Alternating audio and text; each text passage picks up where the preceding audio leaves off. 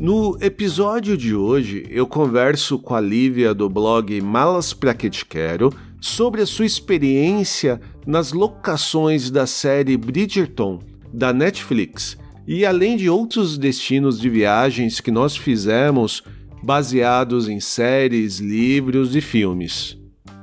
O meu nome é Edson Amorina Júnior e este é o podcast do blog Ligar e Viagem.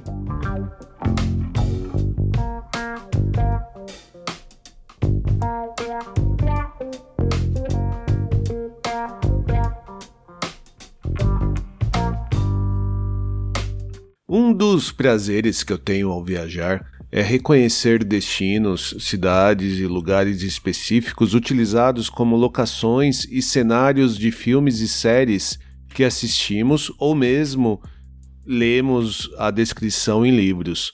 Pensando nisso, eu convidei a Lívia do blog Malas Pra Que Te Quero e também minha parceira do podcast A Vida Secreta dos Blogs para conversarmos sobre nossas viagens em que uma obra de ficção foi a grande motivação, seja para a escolha do destino em si, ou seja para incrementar um roteiro já definido.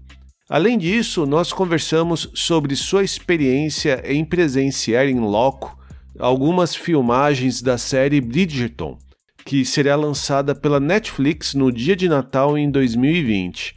Sem mais delongas, Oi, Lívia, tudo bem contigo? Tudo bem, e você? Tudo tranquilo. Como eu tava te falando, só morrendo de frio. eu não sei porquê, até tava conversando com a Viviane ontem mesmo à noite parece que esse ano tá mais frio que os anteriores, assim, por mais que no termômetro, né, uhum. não, não esteja indicando isso. É, aqui eu, eu tinha achado que tinha chegado o frio mais cedo que eu imaginava, mas depois eu percebi que, na verdade, a gente não percebeu o tempo passando, tipo assim, já é Natal, né, na verdade, acho que nos outros anos, eu comentei com o Cado ontem, nos outros anos a gente já estaria no início de novembro em feirinhas de Natal, ou pensando em viagens de Natal e tal, e agora a gente tá já 3 né, dezembro agora, é.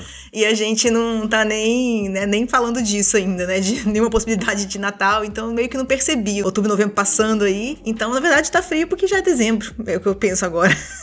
Você falou aí um tema que judia muito nosso coração agora em 2020, que são as feiras de Natal, né? Sim. Mercados de Natal que não vão ter. A gente ama também. Nossa. Aqui na cidade e na cidade próxima, o que eles fizeram? Ainda vai ter um mercado de Natal, mas bem reduzido, só com as barraquinhas de artesanato e com algumas coisinhas, tipo, sei lá, doce compota, essas coisas que você compra para levar uhum. e não vai ter nada de comer no lugar, né? Para evitar fila, evitar essas coisas. É. Então, acho que eles acabaram investindo muito mais na, sabe, na decoração, esse tipo de coisa. Sim, e, sim. Porque muita gente depende dessa grana, né, para começar o ano. Tem esse ponto também. É, não, e aqui eu acho que não vai ter nem essa parte de artesanato nas ruas. Eles decoraram sim a cidade, acho que eles estão pensando nessa parte sim. Mas todas as feirinhas que a gente acompanha, que a gente segue no Instagram e que a gente costuma ir, estão fazendo uma, uma ação virtual, sabe? Ah, tá. Eles ajudaram os artesãos e as, os comércios locais a colocarem online esses produtos, fizeram até um portal mesmo, né? O, o site da, de divulgação da feira virou um portal de e-commerce, mais ou menos assim, e estão ajudando as pessoas a tentarem vender online. Então, ah, que legal. foi a opção daqui, né? que, que é um lugar que teve, tem, teve impacto da pandemia um pouco maior que aí também. Então acaba sendo proporcional à, à ação, né? É, é, isso é verdade, né? Aí o lockdown, essas coisas foi muito mais rígido, né? Uhum. Ah, até já que a gente tá falando de pandemia, pelo menos aí a gente teve uma boa notícia de que no Reino Unido as vacinas já foram aprovadas, né? Pois é. pelo menos terminar o ano de 2020 com alguma coisa é, razoavelmente boa, né? Por mais que vá demorar ainda a distribuição, uhum. né? É, demora a distribuição e tenho as prioridades na distribuição, né? Então nós somos prioridade nenhuma. então a gente. Só que a gente tem que, óbvio, né? Ficar feliz pela notícia, pensar na imunidade de rebanho também. Quanto claro. mais aqui pessoas estiverem vacinadas, menos o vírus se espalha, né? E torcer por dias melhores e torcer para que chegue no Brasil também, né? E com a vacina, as viagens voltam, né? Espero. Uhum. E com isso a gente pode entrar no tema de hoje, né? que a gente vai falar sobre algumas viagens que a gente fez que foram inspiradas ou mesmo, sei lá, a gente já tinha escolhido um determinado destino e melhorou o roteiro aí baseado em filmes e séries que a gente assistiu. Eu acabei até te convidando para fazer esse bate-papo, porque eu vi no seu Instagram principalmente que você ficou agora a maluca do, do Bridgestone, né? Pô, maluca não, hoje é uma palavra melhor, é embaixadora, divulgadora, pode ser, pode ser. grande entusiasta. Mas é, toda trabalhada no Bridgestone no Instagram agora. E começou meio que sem querer, né? Você começou quase virando uma figurante nas filmagens da série da Netflix, né?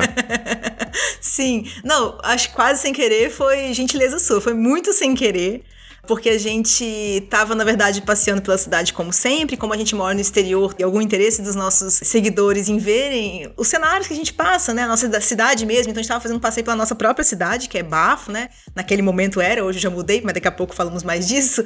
mas em Bafo a gente tinha esse, esse costume de, às vezes, no fim de semana, passear pela cidade, mostra uma coisa aqui, mostra uma foto ali, põe uma, um vídeo legal de alguma coisa acontecendo uh, na igreja da cidade, alguma coisa assim. E a gente passou por uma praça que eu adoro, tem uma árvore muito grande lá. Já, já, vocês já brincam comigo que eu falo muito dessa praça, dessa árvore, como se uma árvore fosse algo muito diferente. Mas é que realmente o, o, o local lá, ele é todo o entorno da pracinha é muito aconchegante. O Edson já foi, ele pode confirmar, né, Edson? É legal, Sim. é bonitinha lá, a Sim, pracinha é da árvore.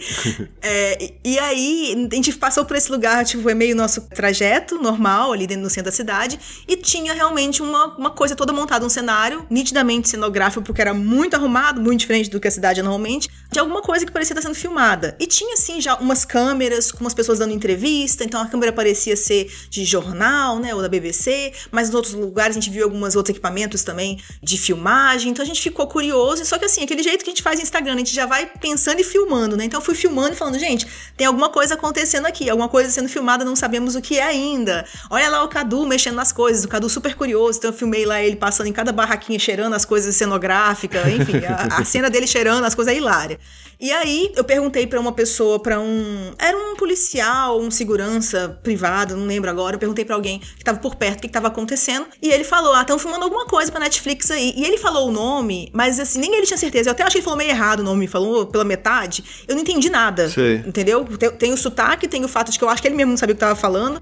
E aí eu, eu filmei de novo, fiz mais uma, um story falando, gente, ó, parece que é uma série da Netflix que, que deve ó, entrar né, no ar aí em 2020, mas a pessoa que me informou não sabia muitos detalhes, não sei muito bem. Nisso, alguém me respondeu, tá. né, no meu story, respondeu na, na, mensagem direct messenger lá do Instagram, falou assim: gente, isso aí é Bridgeton, estão filmando em Bath mesmo. Então alguém me seguia e por acaso tá interessado em Bridgeton, sabia dessas coisas das filmagens e me avisou.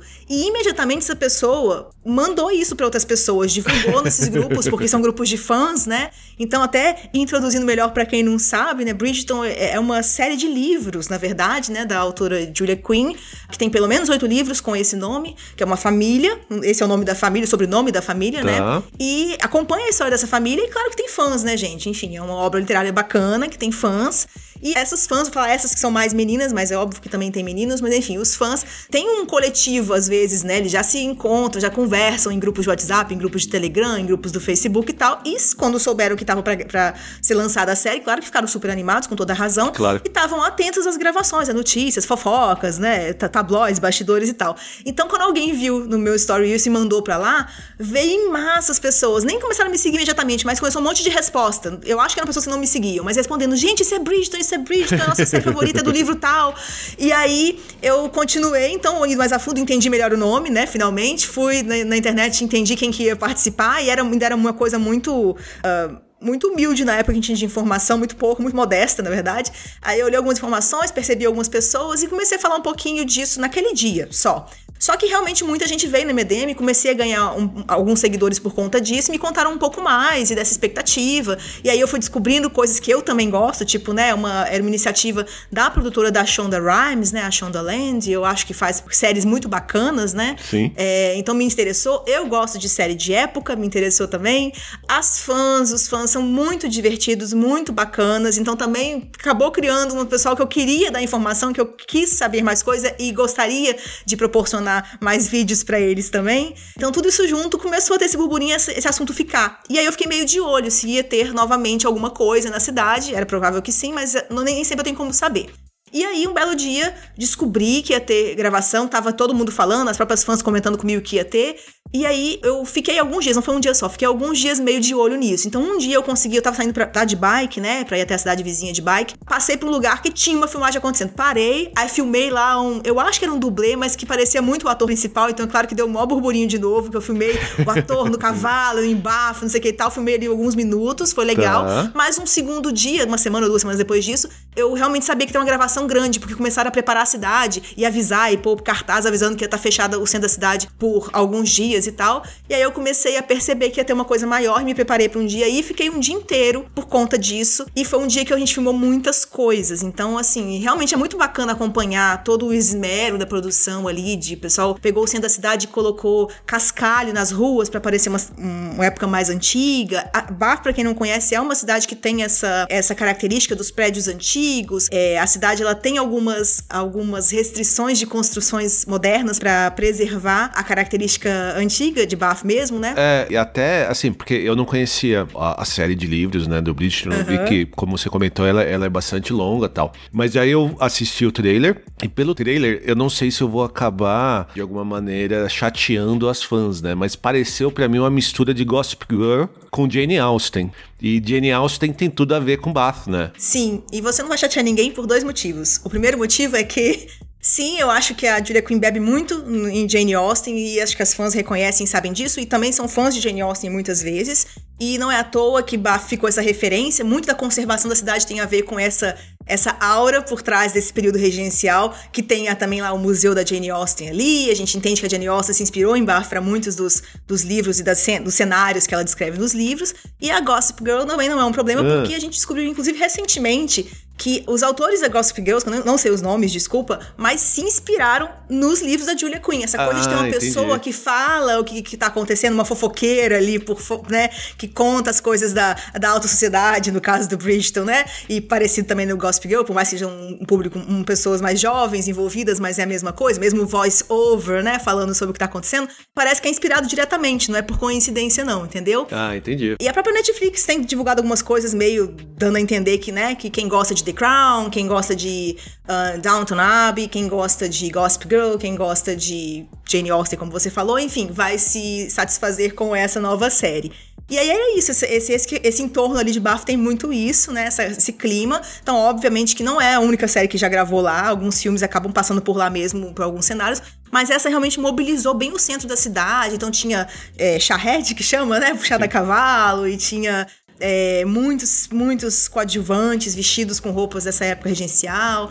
E eu fiquei o dia inteiro lá por conta, filmando detalhes, então os fãs gostando disso, de percebendo como é que vai ser o figurino, percebendo o que, que vai ter de diferente. E aí eu consegui fazer imagens das atrizes principais, que era uma coisa que todo mundo, os fãs queriam muito né? Por favor, queremos ver. Eles já estavam apaixonados lá pelos atores e atrizes já, por conta do, do, das divulgações de quem seriam, mas não tinham visto ninguém em ação, ou com as roupas que iam ver e tal. E foi assim, um, um dia engraçado e ao mesmo tempo tenso, porque eu não podia de fato filmar descaradamente, né? Eles estavam tentando manter um pouco o segredo em torno disso, da série. Sempre tentam nesse caso, né? Mas quando tem atores principais envolvidos e passar a imagem por aí. Então eu filmei o que eu consegui ali aqui, mas como foram as únicas imagens dos atores principais realmente gente filmando a série, isso foi pro mundo, né? Então, no minuto seguinte que eu posto essas coisas que tem umas imagens dos atores principais, ou, ou contracenando, ou passando perto de mim e tal, isso todo mundo tira print, faz vídeo, faz TikTok com isso e vai para todo, todos os outros lugares. Então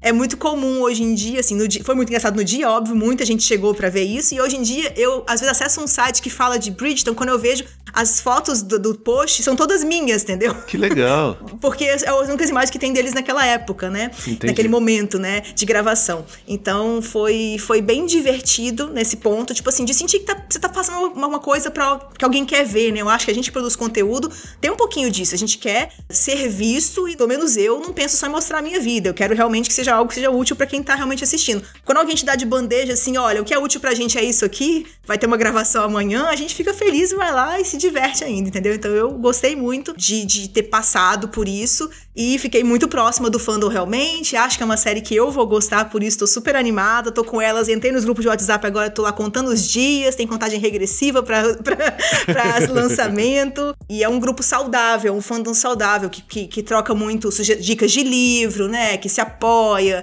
que exalta muito os atores da série e as coisas legais que a série tem, como é o caso da diversidade do elenco da série. Então foi uma série pensada nisso, que eu sabia que seria por conta da Shonda, mas com certeza, né, se confirmou. E o pessoal defende dar com unhas e dentes, né, com qualquer pessoa que questiona isso, qualquer ataque é, sem noção a respeito da série ser uma série diversa. E é um fandom que tá super empolgado com isso, super Uh, que apoia muito. E eu acho isso super bacana. Acho que, tipo assim, para mim tem tudo a ver comigo, meu estilo, sabe? Então eu tô só aproveitando mesmo, estou curtindo e muito ansiosa agora para ver a série, porque eu vi, eu participei de um evento, né, de fechado para fãs hum. recente, e a gente viu algumas cenas extras. Ah, que, que legal que vão, é, que vão entrar no ar. Então, uma já foi divulgada, mas outras duas não. Então, a gente viu bastante coisa que o público geral ainda não viu. E os atores são muito bons, sabe, Edson? Eu tinha essa pulguinha atrás da orelha, porque são atores. Eu só conhecia uma atriz de antes, de trabalhos anteriores. Tá. E um segundo ator eu consegui ver os trabalhos deles depois que divulgaram o ator. Mas, assim, muito picado aqui e ali essas informações. Então eu tinha essa pulga atrás da orelha, como é que ia ser, né? A série em fato, a série em movimento, vamos dizer assim, né? E aí, quando eu vi as cenas, assim, tá muito bem atuado, é muito divertido o clima, tá muito bonitas as imagens. Então, todos os dias estão saindo novas uh, imagens entrevistas que estão divulgando a série, né? Então, saindo em revistas de design, revistas que falam especificamente de séries e filmes e tal, e parece uma qualidade muito alta. Então, isso é muito bacana me fez continuar empolgada para assistir a série e empolgada, inclusive, em visitar os cenários que não foram em Bath, porque a série também foi gravada em outros lugares. Isso que eu ia comentar. Sim. Se além de Bath você acabou conhecendo, porque assim, a, a região aí próxima de Bath, que é essa região de Costworth, quando eu fiz nossa viagem, né, na nossa road trip, por alguma dessas cidadezinhas, dessas pequenas cidades, são cidades muito pequenas, né? Uhum. Mas mesmo assim, eu vi que muitas delas serviram de cenário para diversos filmes, séries britânicas da BBC. Sim. Então é uma região utilizada muito para isso, né? Exatamente, uma região que tem conservadas algumas cidadezinhas e também alguns casarões, isso é o mais importante, né? Eles precisam fazer imagens da alta sociedade, um casarão, uma mansão, né? E aqui tem algumas dessas conservadas. Então realmente é muito comum, mas apesar disso, as que foram usadas para Bridgeton, eu ainda não visitei outras além de Bath, outros locais além de Bath. Sei quais são, tem um texto no meu site agora sobre isso, com locações lá da, da série, né, pelo Reino Unido, mas eu não conheço, não foi especificamente algumas que já tivesse ido ou coisa assim. Mas assim, algumas são de fácil acesso. Se alguém em algum momento ver a série, se apaixonar e quiser visitar, tem coisa perto de Londres, tem coisa no caminho para Bath, né? Tem coisa uh, perto de York e por aí vai. Tem pelo Reino Unido inteiro, na verdade, você consegue ver alguma coisa dessa e eu acho que é um turismo bem bacana, né? Por isso estamos falando disso hoje, né?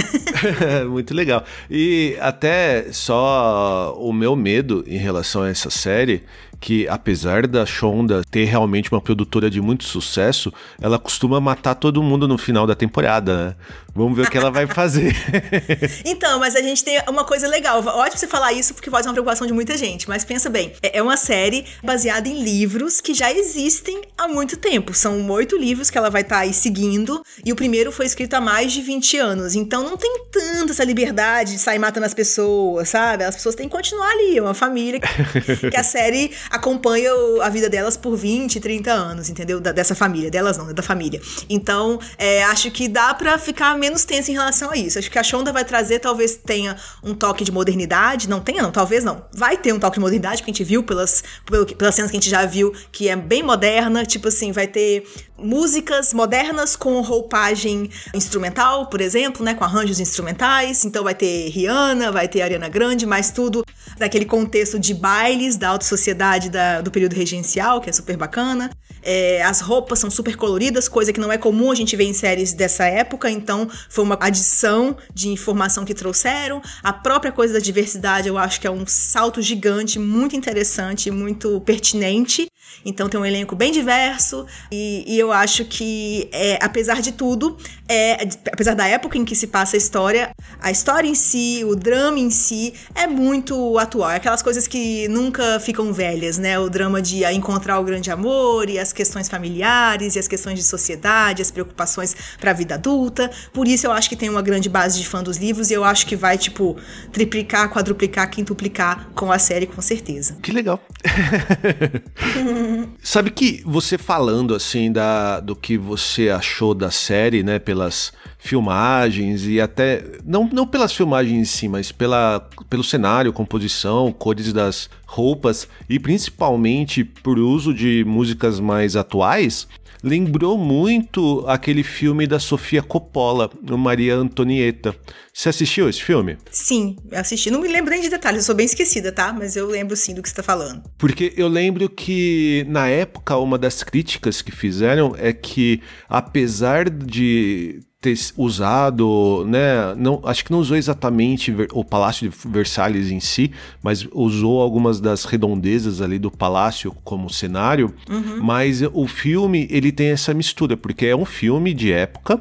E é um filme que tem um investimento muito grande na recriação de roupas, é, né, do, do figurino tal. Mas ao mesmo tempo ele mistura com músicas mais modernas.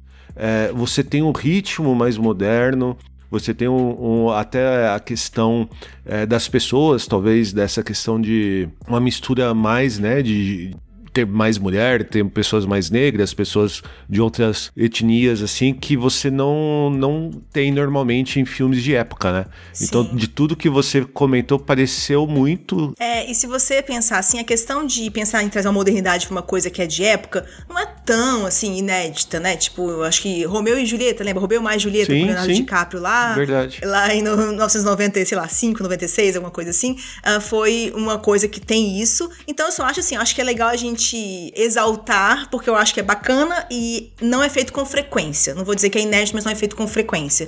E a própria questão que você falou da diversidade, isso é muito interessante porque traz umas discussões que eu acho que a gente já passou do tempo de ter, né? Que realmente a gente sabe que a história do mundo, né? A gente tem uma dominância do caucasiano, do homem caucasiano e tal, que é um problema, na verdade, a gente enxerga muito bem que é um problema, mas que muitas vezes as obras artísticas optam por mostrar fielmente como era. Dá para entender um lado, um porquê quando é uma obra documental, por exemplo, mas uh, muitas vezes isso se reproduz na obra ficcional, que não é necessariamente necessário, né? Ela quer se colocar num ambiente supostamente real, um período regencial ou um, um período anterior a isso e tal, mas se você pensar bem, é uma obra de ficção. Uhum. Então, isso é interessante trazer, que é muito o caso dos Bridgerton, é uma obra completamente de ficção, que a única coisa, entre aspas, de real é a era, é o período regencial Tá. E aí eles colocaram um, um elenco bem mais uh, diverso. E aí surgiu sim, surge alguns questionamentos de pessoas que, que vão falar. Nessa época não havia aristocracia negra, nessa época não tinha pessoas orientais na Inglaterra, sei lá. Falaram coisas desse tipo. E a gente tá falando, tá, mas esses personagens existem, nessas né? pessoas aqui, isso é uma obra de ficção. Sim. Então, além da liberdade total de ser uma obra de ficção, ele tá, tá usando umas, as roupas do período regencial, ela está usando o estilo das casas, mas não falou que é baseado em fatos reais de maneira alguma. E além disso, por por que não, né? Justamente então com as obras de arte, né? A gente não mudar isso que deve, não deveria ter sido como foi, né? Então acho que é muito interessante como questionamento, tipo assim, é, dá pra gente fazer esse movimento, já que não, né, é, com essa liberdade artística que tem, e para as pessoas pensarem de fato. Eu acho que tem gente que pode estar ouvindo esse podcast pensando que, ah, mas isso não era, né? Vai ter gente pensando essa linha de raciocínio meio linear, né? Ah, mas não era assim na época. Ok, também não existia, não existia o Anthony Bridgeton, não existia o Benedict Bridgeton, não existia a Daphne Bridgeton, não existia ninguém, é tudo ficção ali. Então a gente vai fazer de uma forma que vai ser muito mais legal de assistir hoje em dia, de, que as pessoas vão se sentir muito mais representadas e até inseridas em coisas que deviam ter sempre sido inseridas e não foram, né? Ah, que legal. E a série ela ela vai sair agora no Natal, né? De 2020. Isso. Então, belo de um presente pros fãs, hein? Presentão. O pessoal tá super empolgado pelo presente e super preocupado em como vai fugir da família para ficar assistindo a série. é, tem um ponto que, com toda essa quarentena, por causa da pandemia, todo mundo vai estar tá em casa, né? Vai ser muito mais fácil você assistir, não vai precisar fugir de viagem ou algo assim. Ah, com certeza, é. Mas assim, mas realmente fugir da tia chata que quer fazer almoço na casa dela, né? E fugir do, das pessoal que quer soltar fogos meia-noite e tal, porque você vai estar lá procurando, porque a série deve ser, entrar no ar, a gente entende que é tipo de madrugada, 4 ou 5 da manhã, alguma coisa assim, sabe? Que eles lançam as séries Netflix. Então tá maior expectativa, o pessoal tá montando watch party, sabe? Pra assistir junto, enfim, acho que vai ser bacana para quem é fã. E para quem não é, para conhecer. Aí tem todo o período aí para conhecer, né? Sem dúvida. Eu, como eu comentei, eu não assisti nada, mas tanto pelo seu entusiasmo, eu vou acabar colocando aqui na minha listinha de séries para ver logo na primeira semana. Boa. Boa. É, então, vamos aproveitar que a gente está falando então desse tema de séries, filmes e viagem. E eu até vou comentar assim, porque quando a gente estava discutindo essa questão de trazer uma modernidade para filmes de época, um filme que me veio na cabeça, mais um, além do Maria Antonieta que eu comentei, foi o Moulin Rouge, uhum. que é o um musical que ele é baseado na é, ele é baseado levemente na história né, da, do cabaré lá de Paris. E ele faz um pupurri de músicas pop mais atuais, né? Uhum. E eu achei muito legal. Tanto que quando a gente foi para Paris pela primeira vez, a gente fez questão de nem. A gente acabou não assistindo um, um show lá dentro, né? Eu sei que dá uhum. para você assistir, mas a gente fez questão de ir lá no Moulin Rouge, tirar foto. Ah, a gente tem a fotinho também, na frente do Moulin Rouge. É. E bem próximo do Moulin Rouge tem um outro lugar que também fez parte no nosso roteiro, que foi o café em que a Meli Polan trabalhava. Você acabou indo? Não, não fui no café. Eu sei, porque eu assisti a Meli Polan simplesmente umas 10 vezes na minha vida. mas eu nunca, nunca, quando estive em Paris, tive a oportunidade de passar por lá, ou na época eu não, não tava pensando nisso. Mas eu acho maravilhoso. É, muito... é legal lá? Vocês chegaram a entrar no café ou coisa assim? Ah, a gente, a gente chegou. A, olha, agora eu tô na dúvida se a gente chegou a tomar um café lá ou um chá, alguma coisa assim. Que foi em 2010, isso já faz, tipo, tá. centenas de anos atrás, né? Faz mais tempo que sua memória deixa você lembrar. e, mas foi, foi interessante, eu tirei foto lá na frente, hum, e a gente também assistiu várias vezes, a gente gosta muito, e a gente acabou indo. É, e, então, já vamos, vamos aproveitar que a gente está falando de Paris. Um outro lugar que eu fui e que obras me incentivaram a melhorar o meu roteiro foi o Museu do Louvre, né? E eu preciso falar de qual filme e livro que eu tô que eu me baseei. Não, você tá falando exatamente dos filmes dos livros do Dan Brown, não é? Ah, eu li todos. Adoro muito o Dan Brown. Não, e assim, por, por, por, conta dessa questão dos cenários, né? Então, o, é o Código da Vinci, né? Que passa do Louvre, né? Foi, foi o Código da Vinci. E eu acho que o seguinte se passa em Roma. E a gente adora também filmes que tem cenários que a gente gosta ou que a gente quer ir e tal. Então, eu até anotei aqui e falei assim: eu tenho que comentar com ele que os filmes com os roteiros lá do Dan Brown realmente acabam fazendo a gente querer ver. Assim, eu nem se sou fã do Dan Brown ou li os livros especificamente, tá. mas não tem como não ver os filmes e não ter vontade ou não lembrar então a gente não só já tinha visto os filmes e gostado, né? A gente morou um tempo na Itália, então a gente adora Roma também, assim como Paris. É, mas a gente também, a gente via, às vezes, antes de viajar. Então a gente tava pra vir pra Europa, antes de a gente morar aqui ainda, né? Tá. Ai, vamos rever os filmes que se passam em Paris. Então a gente via essa galera toda aí antes de vir. Às vezes a gente tava no, no avião e tem aqueles filmes que são disponibilizados no avião. Ah, tá aqui passando o filme que tá em Roma. A gente dava play para assistir de novo antes de estar em Roma. Eu acho muito legal. Quem ainda não fez, gente, eu acho que é uma coisa muito bacana. É uma oportunidade de começar essa tradição. E na época que eu fui, como eu falei, foi a minha primeira vez também que eu, eu vim pra Europa, que foi em 2010, né? E até por causa do, do filme e do livro Código da Vinci, não sei se ainda tem hoje, mas o Museu do Louvre, ele tinha um roteiro que ele disponibilizava, eu não lembro se no site ou mesmo na própria entrada do museu, uhum. pelas obras citadas no livro e no filme Código da Vinci. Gente. Então a gente acabou fazendo esse roteiro e foi bem interessante assim. Não, eu adoro o Louvre. Eu fui a Paris muitas vezes porque eu adoro e aí eu vou sempre ao Louvre, tenho o meu dia do Louvre e tal. Confesso que eu não sabia que tinha esse roteiro, já fiz outros lá, mas eu não sabia que tinha esse. Mas faz super sentido, né? É exatamente isso. Às vezes tem que escolher, né? Quem conhece o Louvre sabe que tem que escolher ah, o que sim. vai ver, né? Não dá para ver nada em um dia. Então, se você é fã de alguma coisa desse tipo, acho que é uma ótima ideia. É, e uma outra obra que é bem importante no Código da Vinci, que é a, a última ceia do Leonardo da Vinci, né? Isso, que fica lá em Milão, né? É, que até que no filme tem todo aquele efeito especial. É verdade, uma análise. Pra mostrar que Judas estava matando não sei o quê, que quem estava do lado de Jesus é Maria Madalena e não era um apóstolo. É isso, aham. Uhum. E quando a gente foi para Milão, a gente fez questão lá também de ver. Claro que a gente ia de qualquer jeito, né? Porque é um, é um ponto turístico muito importante. Sim, sim. Mas já deu um temperinho a mais a gente conhecer. Você chegou a ir lá também? Você acredita que eu morei do lado de Milão um ano, pelo menos, e eu nunca fui É, assim, tem um processo de reserva muito antecipado. Eu não sim, sei se quando a gente sim. mora perto a gente fica muito safado e começa a falar, ah, outro dia, o dia que der eu vou, qualquer dia eu marco e tal. Muito diferente quando eu morava no Brasil e tinha que fazer aquele roteiro em Excel perfeito de cada ponto a ser visitado, né? Então eu morei lá perto e acabei não indo. Eu fiz diversas coisas em Milão, ia com frequência, mas eu não fui ver a Santa Ceia, porque sempre que eu olhava, vai daqui a quatro meses, aí tinha alguma coisa para acontecer daqui a quatro meses e não fazia. Então não fui. Tá aí.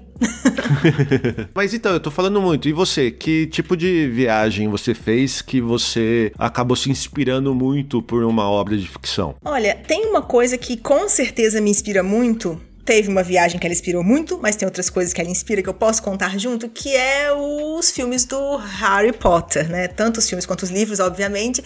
Eu acho muito divertido, assim, é, lógico eu, como todo mundo, eu li isso há muito tempo atrás. Vou fingir que eu era criança, mas já era adolescente, sabe, gente? Eu comecei a ler Harry Potter. Vamos supor que eu era criança. É, e aí, enfim, a gente vai lendo, vai vendo os filmes e gostando, né? É, é um tipo de filme que você não ama por ser uma obra-prima, você ama pela fantasia, pelo clima que ele cria, né? E também por acompanhar os personagens, né? E eu, uma coisa que eu já fiz muita coisa em relação ao Harry Potter que eu posso citar aqui, né? Uma das coisas bem básicas que todo mundo aí pode fazer se um dia quiser é visitar Edimburgo, que é uma cidade onde uh, a autora, né, a J.K. Rowling, ela, ela, ela, morou por muito tempo. Dizem que quase tudo no Harry Potter é inspirado por Edimburgo, então o Hogwarts seria o, pelo castelo de Edimburgo, os cafés em que ela escrevia. Você pode visitar cafés em que tem lá escrito: olha, aqui J.K. Rowling escreveu o capítulo tal de Harry Potter, coisa assim, ou o livro tal. É, você pode visitar o cemitério da cidade, um cemitério bem famoso, que entre as lápides que lá existem, existe uma certa lápide de alguém, você sabe quem, que eu não posso falar o nome. Então dizem que é de lá que ela tirou o nome também para esse personagem. E por aí vai. É, Edimburgo é uma cidade muito legal, muito bacana. Eu já vi gente que não gostou porque foi em dia chuvoso. Volte em dia menos chuvoso, porque é uma cidade maravilhosa, bonita pra caramba, com muito prédio histórico, com muita coisa além de Harry Potter para ver. Mas para fãs de Harry Potter é especialmente legal. Então é uma coisa que eu fiz quando estive em Edimburgo, fiz questão de ter meus pontos do Harry Potter a ser visitados e até filmei, deve ter, creio que isso tá lá no meu Instagram nos destaques com certeza. É, além disso, como eu gosto bastante há bastante tempo, né? Estou morando aqui num lugar que tem tanto de Harry Potter, que respira Harry Potter, que é a Inglaterra, né? Então, a gente também, por acaso, realmente morou em uma cidade que o Edson já conheceu, né? Que chama Gloucester. Uhum. Uh, é uma cidade que é aqui do lado de onde eu moro hoje. Hoje eu moro em Cheltenham, que é uma cidade bem vizinha a Gloucester. Então, há três ou quatro anos atrás eu morei em Gloucester por um ano. E lá em Gloucester, a catedral da cidade, que é super grande e famosa aqui também, foi um dos cenários em que o Harry Potter foi filmado. Então a gente esteve, óbvio, né, muitas vezes na catedral. E inclusive fizemos um vídeo mostrando lá, mostrando outros cenários de Harry Potter pelo Reino Unido aqui. Então tem no meu canal no YouTube lá. É, oh, peraí, deixa eu fazer. Faz um barulhinho da, da caixinha registradora, tá? Vou fazer aqui um merchan. Então no meu canal, Mas Pra Quem Te Quer, lá no, no YouTube, tem os vídeos que a gente fez sobre cenários de Harry Potter. E um deles é Gloucester. Eu só tô comentando que a gente morava lá, de fato, quando a gente fez esse vídeo. E foi legal morar numa cidade que já teve gravação do Harry Potter, né? E outra coisa que eu faço também é, como a, às vezes eu recebo algumas pessoas do Brasil aqui e tal, eu faço um tour em Londres pelos cenários de Harry Potter. Cenários que, que teve gravação dele em Londres ou que inspiraram algumas cenas ou que entraram, nem que seja como CG nos filmes e tal. Então também é bacana. Então, assim, na verdade, verdade, Harry Potter inspira muita coisa para mim. Tanto as minhas viagens, quando tem algum cenário, já tive numa cidade, né? Morei numa cidade que tinha uh, um cenário aniversário lá e também eu até faço tour inspirado nos filmes, entendeu? Então é uma que eu que acho que tem muita influência em vários meus destinos. Uh, eu já fui visitar lá perto de Londres os estúdios da Warner Bros. Uhum. Que, onde foram filmados algumas cenas do Harry Potter e hoje muitos dos figurinos, cenários, alguns props, né, usados na série de filmes estão lá como exposição. Uhum. E é interessante assim porque você vai, né, você tem que comprar com antecedência, você tem que Sim. ou ir de carro ou ir de um ônibus do próprio estúdio, você pode reservar um ônibus do próprio estúdio para ir para lá. E a gente foi com a Olivia, né? Ela tinha o quê? Ah, devia ter uns 4 anos, acho. Por aí, é. uns 3, 4 anos. Era muito pequenininha. Pequenininha. Bem pequenininha. E ela, né, não conhecia nada de Harry Potter, assim, só tava os pais babão claro. lá, todos emocionados por causa de ver muita coisa dos livros que a gente leu também quando, entre aspas, crianças. e... Mas tem um. Aí vocês um... foram lá fingindo aquele, aquele tipo de pai que finge que tá levando a criança, né? No, é, tour. É, bem isso. A gente foi por causa da Olivia, não foi por causa é. da gente.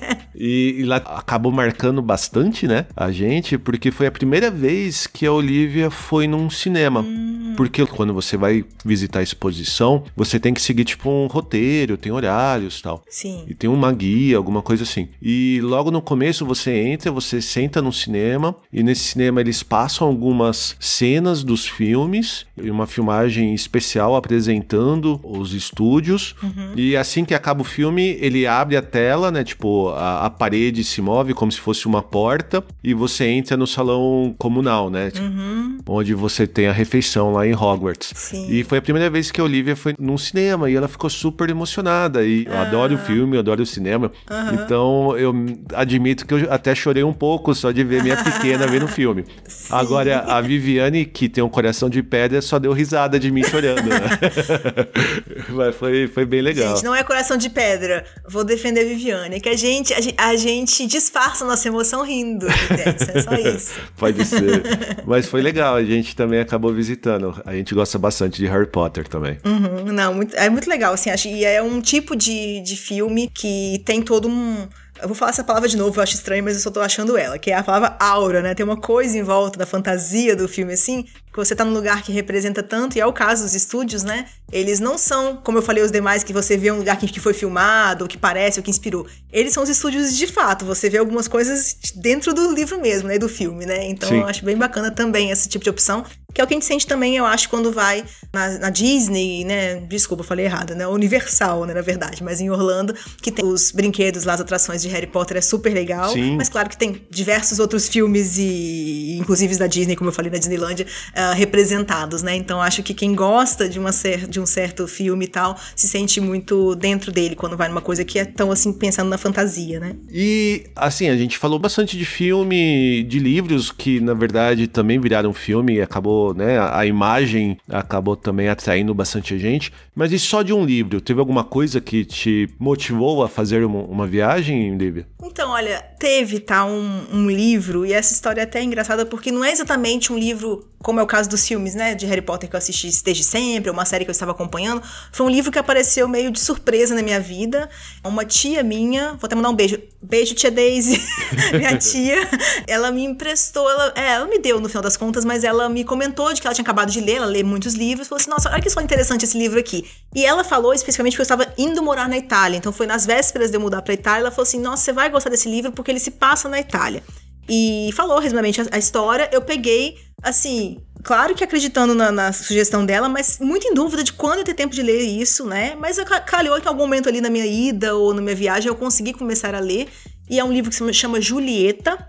Ele. ele uh, eu vou até achar que. Eu anotei o nome da autora. Deixa eu ver se eu lembro aqui o nome da autora. É a Anne Fontier, tá? É a Julieta, o nome do livro. Tá. E ele conta a história de uma pessoa, né? Chama Julie, na verdade ela mora, nesse momento ela mora no, não sei se é Estados Unidos ou Canadá, ela mora Estados Unidos, eu acho, é. Ela mora nos Estados Unidos. E ela, quando tem algum acontecimento com uma, uma tia-avó dela que criava ela, é, ela falece, alguma coisa assim, ela deixa para ela alguma, alguma herança E nisso, no meio das coisas da herança, ela descobre que o verdadeiro nome dela hum. não era Julie, era Julieta. Tá. Uh, e aí ela entende alguns detalhes da vida dela que ela não sabia, porque essa tia-avó criou ela e a irmã gêmea dela, porque elas nasceram em Siena, na Itália, e os pais dela faleceram em um, um acidente de carro, e essa tia-avó trouxe elas para os Estados Unidos e criou elas lá. Mas elas têm uma, então, uma ligação com Siena, e ela vai tirando é, informações dali, contactando pessoas que têm ali algum telefone ou alguma história. Ela hum. quer também reviver essa história, entender melhor, se conhecer,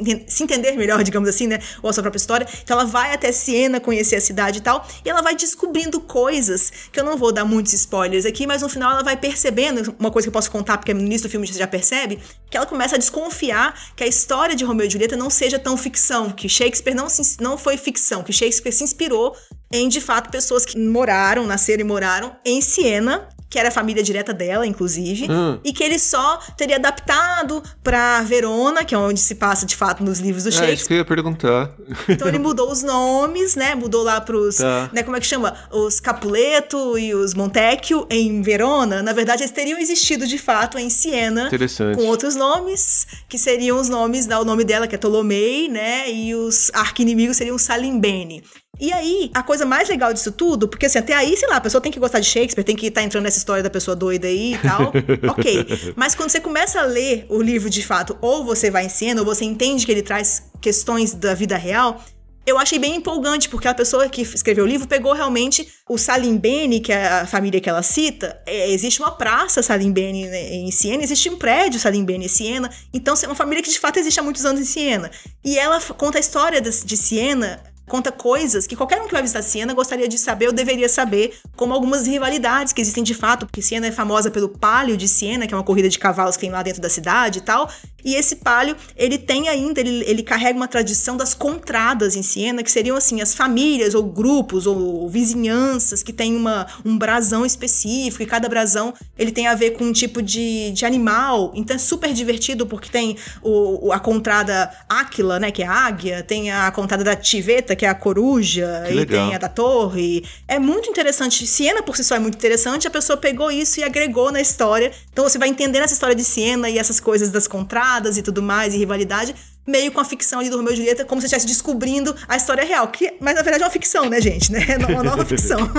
mas é legal você achar que tá, tipo, desvendando. É quase uma ideia ali do, do Dan Brown, sabe? Você vai desvendando uma coisa por trás de uma, uma obra que você já conhece, famosa e tal. Então, eu achei muito interessante a questão das contradas e de estar falando de, de cenários. Então, ela falou o hotel em que ela ficou, pra, onde ela foi se hospedar, pro momento que ela foi investigar a história dela na cidade. Então, quando eu fui para Siena, eu decidi, depois de um tempo, né? Tava já morando na Itália, quando deu pra gente, em termos financeiros e em termos de tempo, de ir pra Siena. Aí eu me hospedei no mesmo hotel que ela tinha se hospedado. que legal. Aí eu fui nos mesmos lugares, seguindo, eu marquei o livro, em cada lugar, cada página do livro em que ela citava um lugar em que ela passou, para entender melhor alguma coisa, um banco, uma vista da cidade, uma igreja. Eu marquei cada com post-it o livro assim, e eu fui andando pela cidade no primeiro dia da cidade, indo em cada lugar. Eu, eu fazia o Cadu parar comigo na frente do lugar e eu li o trecho do, do livro em que tava aquele lugar. Nossa. Porque eu tava muito em volta, imersa naquela, naquela, naquela história realmente. É, te marcou bastante, né? E junta no que a gente gosta, entendeu? Tipo assim, a gente gosta de ir na cidade, a gente gosta de saber um pouco da história, a gente gosta de visitar lugares novos. Então, juntou isso, eu poder ler ali uma coisa que tava super imersa, então eu achei super divertido e pensei, gente, eu vou fazer isso sempre que eu puder. Quando eu ver um livro que passa por lugares históricos ou lugares que eu tenho vontade de conhecer, é um ótimo esquenta, assim, pra gente ir para algum lugar. Então, assim, depois desse livro, então, eu super recomendo, porque antes eu achava que era só, tipo assim, ah, sou meio fanzoca de Harry Potter, gostei, mas ninguém mais vai gostar se não for fã, né? É, tá. Mas quando você pode pegar um livro, é uma coisa que você consome rápido. Você pega uma semana, lê um livro, em preparação para uma viagem, por exemplo, e eu achei tão legal de você ir já pensando em, nossa, como foi essa história e tal.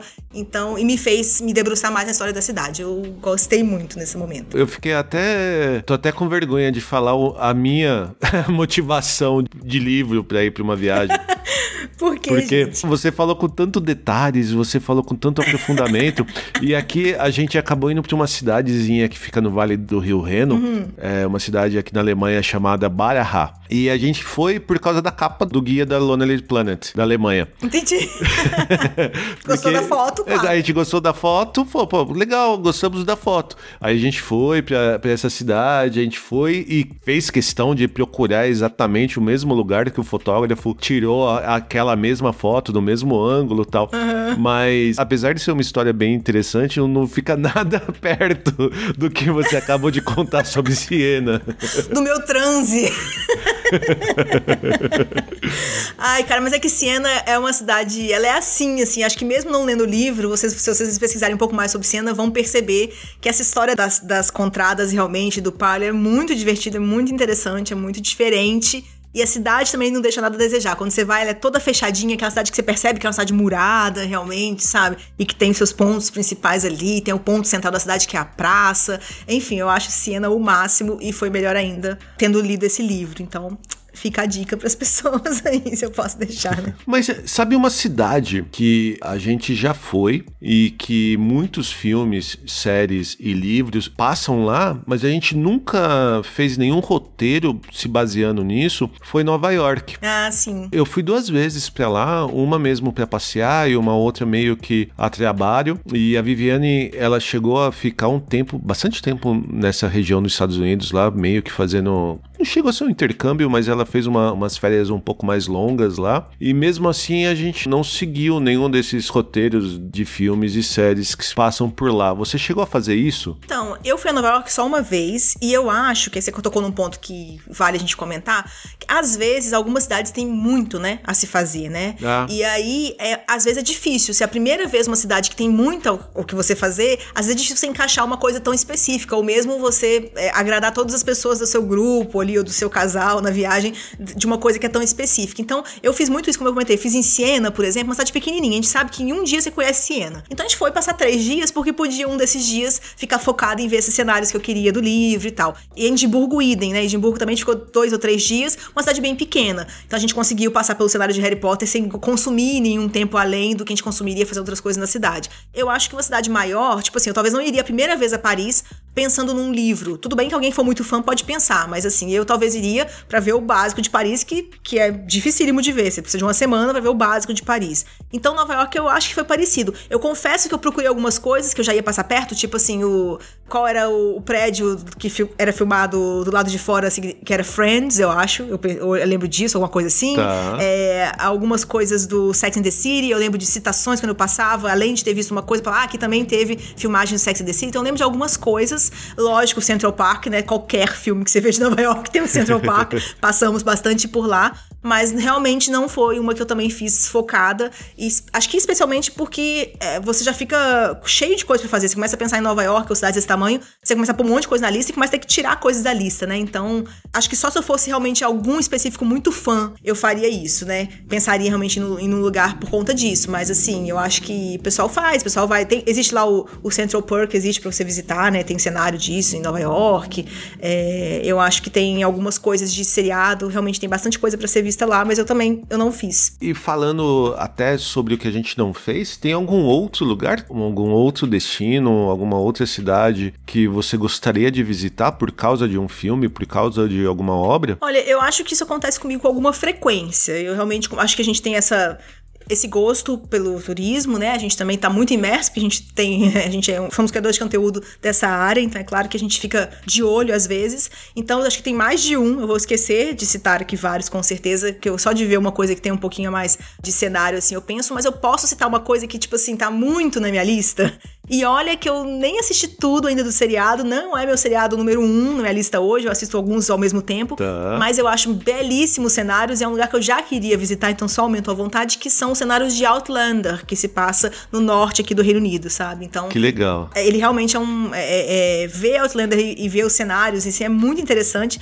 Então é uma história que tem muito mais que isso, as pessoas assistem até por outros motivos também, e eu tô ali assistindo aos poucos a, a série, mas a coisa dos cenários tipo, realmente dá muita vontade vontade de visitar. Então é uma que eu tenho vontade de visitar. A outra que eu quero visitar é a, a mansão de Dalton Abbey eu ainda não fui, e ela fica bem perto aqui, dá pra gente ir. Óbvio que com a pandemia tudo parou, mas a gente claro. tinha esse projeto de essa, esse ano. E aqui tem, não tem só a mansão, como tem uma cidadezinha em que eles gravam as cenas que se passam na cidadezinha, né, da, da, da série, assim como. E é uma cidadezinha que se usa para muitas coisas aqui, porque ela é bem conservada. Ela é uma cidade praticamente cenográfica hoje em dia, bem antiguinha. Então a gente também queria visitar. Deixa eu ver se eu consigo pensar mais alguma coisa que a gente estava pensando em ir uh, por conta de alguma série o cenário, não sei, assim, tem coisas que fazem a gente pensar de novo, então lançou agora Emily em Paris, assim como todo mundo, eu quis voltar para Paris de novo, por uma semana, a gente já viu Paris mil vezes, a gente quer de novo, porque a gente revê as coisas, ou vê um cantinho novo e tal. Verdade. É, enfim, eu, eu, sou um pouco uh, suspeita, porque eu sou muito motivada por essas coisas.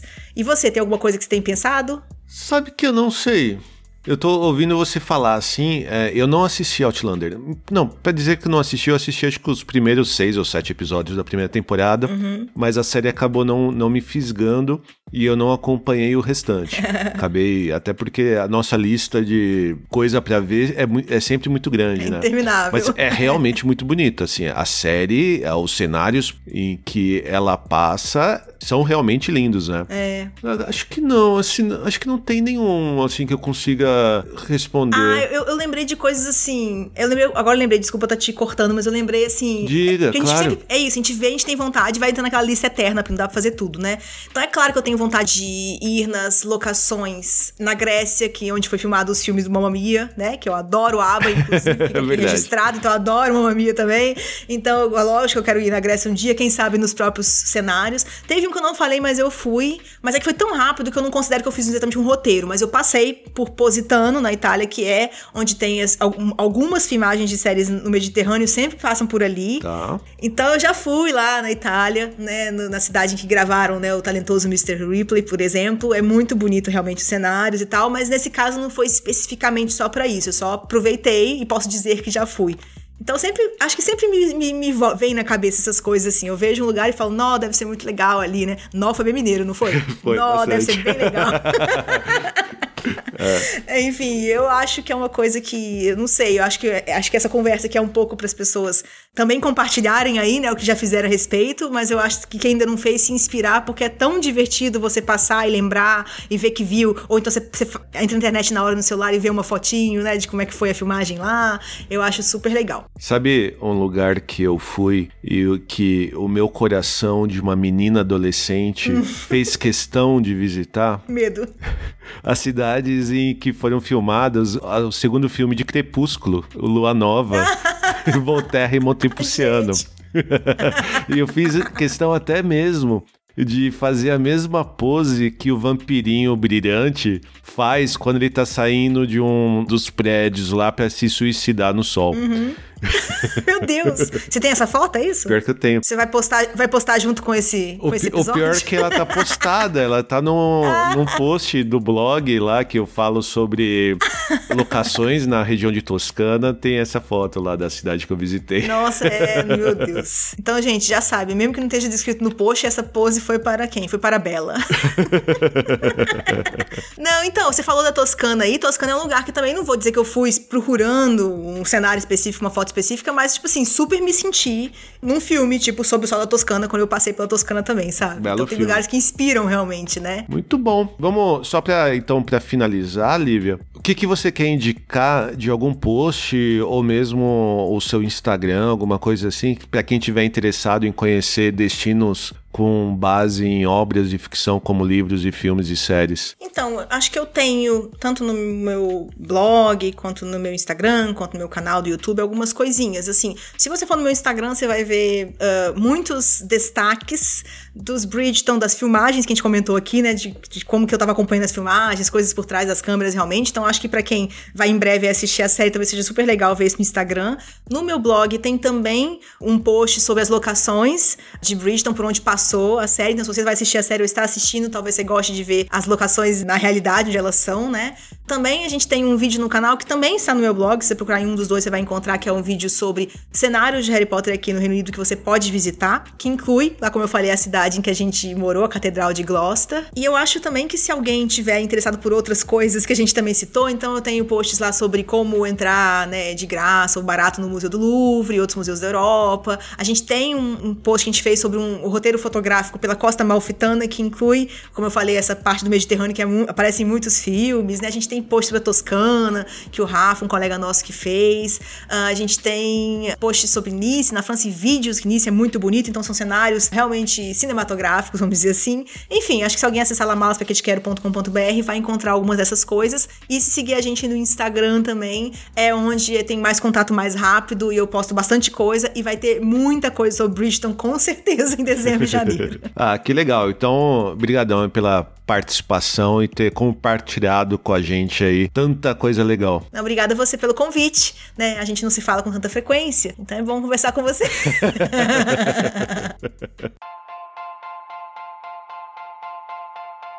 Espero que o nosso bate-papo sobre nossas viagens baseadas em obras de ficção ajude a motivar a procura de novos destinos.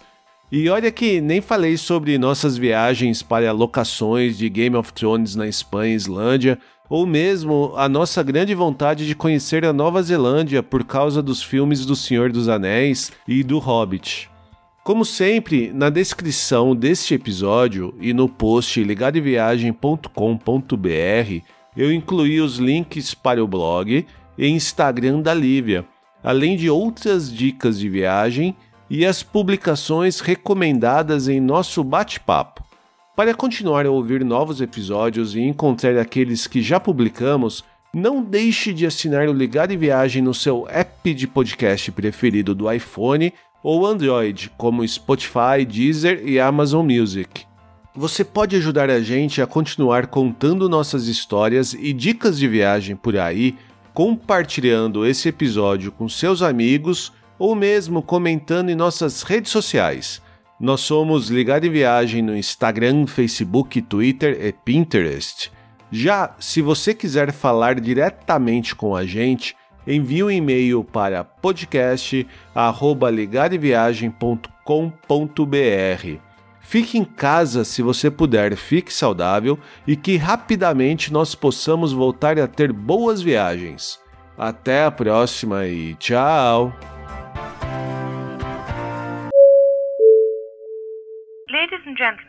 We hope that you have enjoyed your flight and that we shall have the pleasure of looking after you again.